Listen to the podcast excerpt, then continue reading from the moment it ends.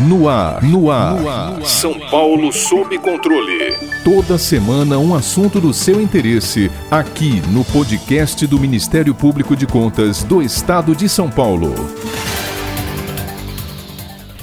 No dia 26 de fevereiro, completamos um ano do primeiro caso confirmado de Covid-19 no Brasil. Um homem de 61 anos, residente na capital paulista. Foi o primeiro registro de contaminação da doença. De lá para cá, mais de 375 mil pessoas morreram em todo o país e cerca de 14 milhões foram infectadas. Após a confirmação do primeiro caso brasileiro na cidade de São Paulo, o governador João Dória anunciou a criação do Centro de Contingência do novo coronavírus, para o monitoramento e a coordenação das ações contra a propagação da Covid-19 no estado. Para falarmos um pouco mais sobre este primeiro ano de pandemia, especialmente o enfrentamento da doença feito por São Paulo, convidamos o médico infectologista e secretário da Saúde do Estado, Dr. Jean Gorenstein. Secretário, neste um ano de intensa atividade do Centro de Contingência, qual o balanço a ser feito desde o primeiro diagnóstico de Covid-19 no país à atual fase de imunização? O que se aprendeu sobre a doença? Quais ações foram válidas e quais medidas precisaram ser repensadas?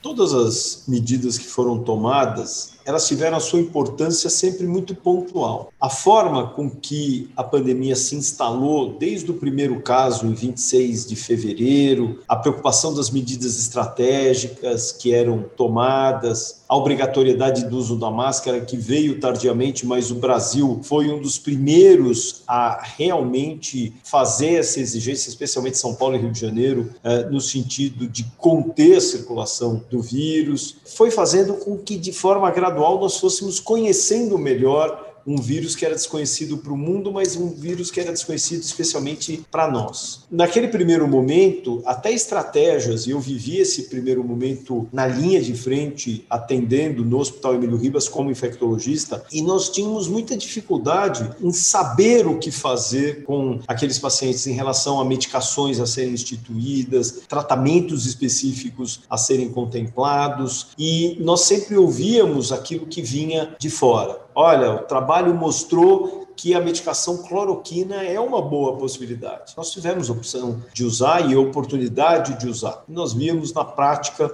que aquele indivíduo que usava ou aquele que não estivesse fazendo uso da cloroquina tinha absolutamente a mesma evolução. Então, aquela análise que nós chamávamos observacional, a gente via que a resposta de um e de outro era a mesma. Porém, aqueles indivíduos que faziam uso da cloroquina, principalmente aqueles mais graves, maior chance de morte súbita. E aí, sequencialmente, os trabalhos vieram para provar: olha, essa medicação não só não é boa, como ela pode levar e induzir ao risco de morte. Por quê? Porque é uma medicação que leva a alteração na parte elétrica do coração. E a gente sabe que o próprio Covid também mexe com o coração, músculo cardíaco e com as linhas de condução. Então aumentava a mortalidade. E aí a gente começou a chegar no momento que a gente falou: meu Deus, o que é que eu vou fazer melhor para esse paciente? E aí, aos poucos, nós fomos aprendendo muito mais, aprendendo da importância da anticoagulação, prevenir as tromboses que aconteciam principalmente dentro do pulmão, do uso do corticoide, mas de uma forma adequada e pontual. Ou seja, nós fomos aprendendo a conduzir na clínica esses pacientes. E ao mesmo tempo, se efetivando a obrigatoriedade das máscaras em toda a circulação das pessoas e fazendo então com que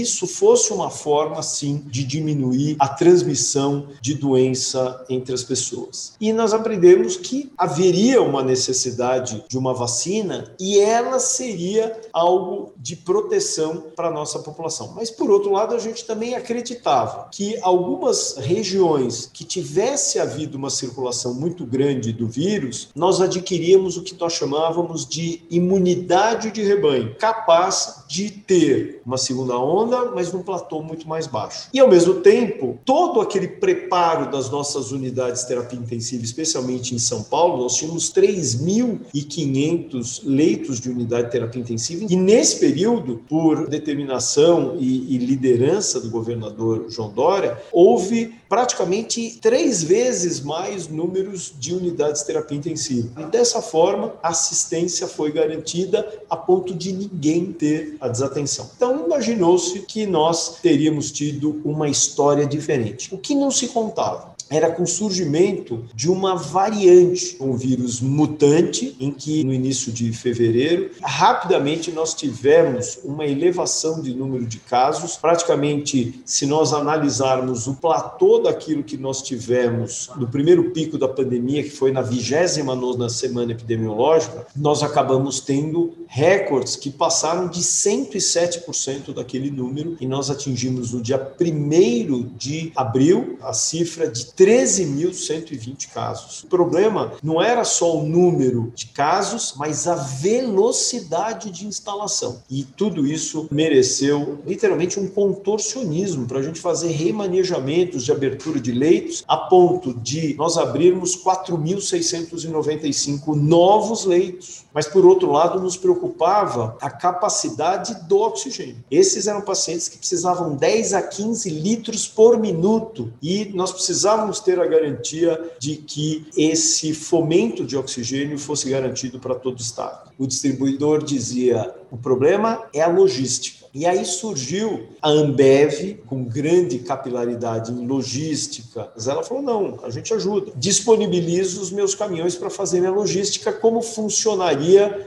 para os refrigerantes. E assim foram feitos junto com a Ultragás, com a Copagás, com a Liquigás e com outras empresas que entraram no sentido de colaborar no enchimento, muitas vezes até gratuito, de cilindros que foram também adquiridos. E também o governo do estado de São Paulo se preocupou em adquirir alguns concentradores de oxigênio. Então, tudo isso foi milimetricamente arquitetado para não ter essa preocupação. Por outro lado, nós chegamos agora no momento em que os kits intubação passaram a ser um limitante. O grande problema é que não era só São Paulo, mas todo o país que precisava desses medicamentos. Felizmente, o estado de São Paulo tinha uma tranquilidade para estoques de pelo menos 60 dias. O que nós não contávamos? Nós não contávamos com uma requisição administrativa do Ministério da Saúde, que virava para os fabricantes e distribuidores, e agora a prioridade sou eu. Então, os contratos que nós tínhamos deixaram de ser respeitados. Se nós, como Estado, já estávamos com dificuldade,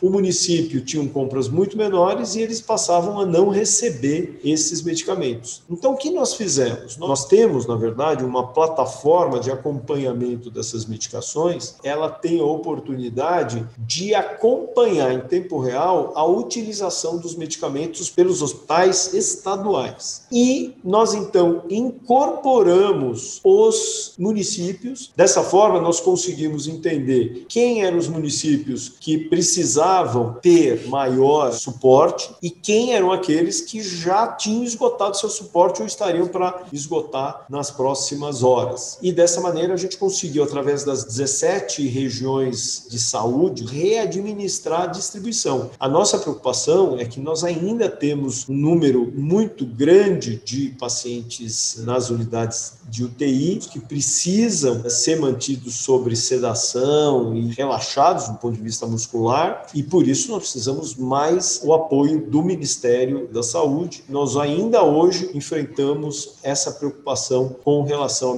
medicações. O que fizemos já há 30 dias? Trocamos os protocolos. Nessas medicações, cada grupo geralmente tem sete, oito produtos que podem ser acolhidos, para que pudesse fazer uma substituição, para que a gente possa fazer uma intubação com qualidade, com ética e humanidade, para que ninguém acorde com um tubo na garganta. Isso é algo não só desumano, como antiético. Então, isso não pode acontecer, nem como gesto humanitário, como médico que sou e nem como gestor público. Desde 17 de janeiro até o momento, cerca de 14% da população do estado de São Paulo recebeu a primeira dose da vacina contra a Covid-19 e mais de 7% estão imunizados com a segunda dose. Como o senhor avalia a atual etapa de imunização e o calendário por grupos? Estamos no caminho certo?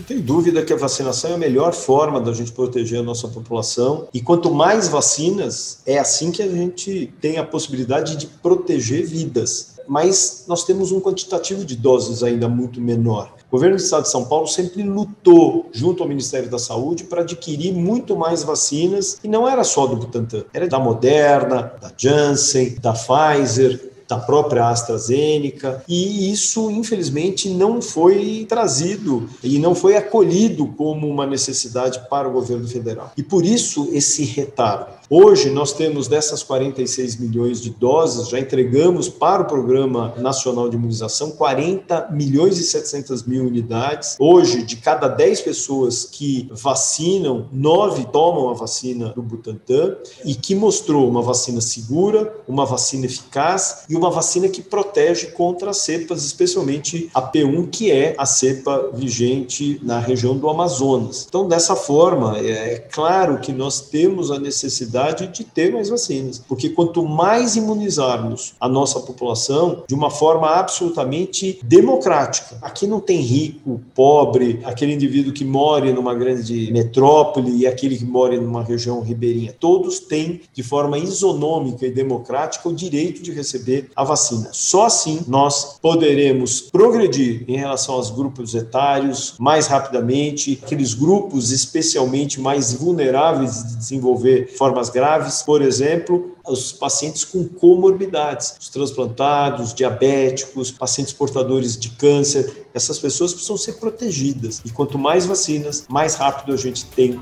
a possibilidade de protegê-los. Secretário, com um número cada vez maior de pessoas vacinadas, é possível surgir a crença de que tudo voltou ao normal, deixando-se de lado as recomendações necessárias para conter a disseminação do vírus. Para o senhor, quais ações advindas da pasta estadual da saúde serão cruciais para mitigar tal possibilidade? Nós temos que tomar muito cuidado com a comunicação. Quando a gente fala para as pessoas que nós estamos abaixando o número de internações, que isso faz a promessa de progressão, de flexibilização maior nos faseamentos, principalmente no plano eh, São Paulo, que é o plano que guia as métricas de restrição de pessoas e serviços, que a gente sabe que com isso a gente também diminui a circulação do vírus. Então a gente dar essa informação pode gerar a informação, a sensação de que nós estamos tudo bem, mas nós vamos precisar conviver ainda com máscaras, com distanciamento, evitando aglomerações por um período muito mais prolongado. Existe uma discussão de que para que nós possamos estar mais tranquilos, nós precisaríamos ter no país 70% da nossa população minimamente vacinada. Isso daria, no mínimo, desses grupos, que são aqueles grupos que nós imaginamos acima de 18 anos que devam estar vacinados, uma média de 129 milhões de pessoas. Então, nós temos ainda um longo caminho pela frente, nós ainda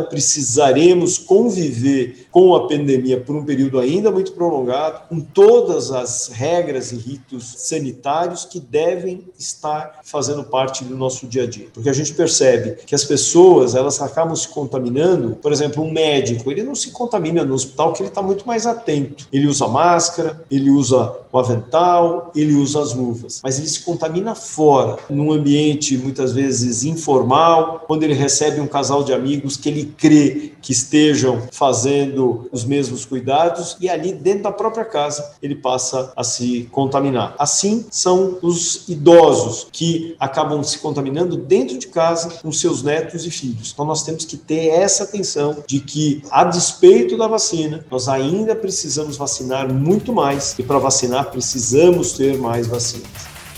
Para ficar por dentro de outras notícias do Ministério Público de Contas de São Paulo, siga-nos nas redes sociais ou acesse o site www.mpc.sp.gov.br.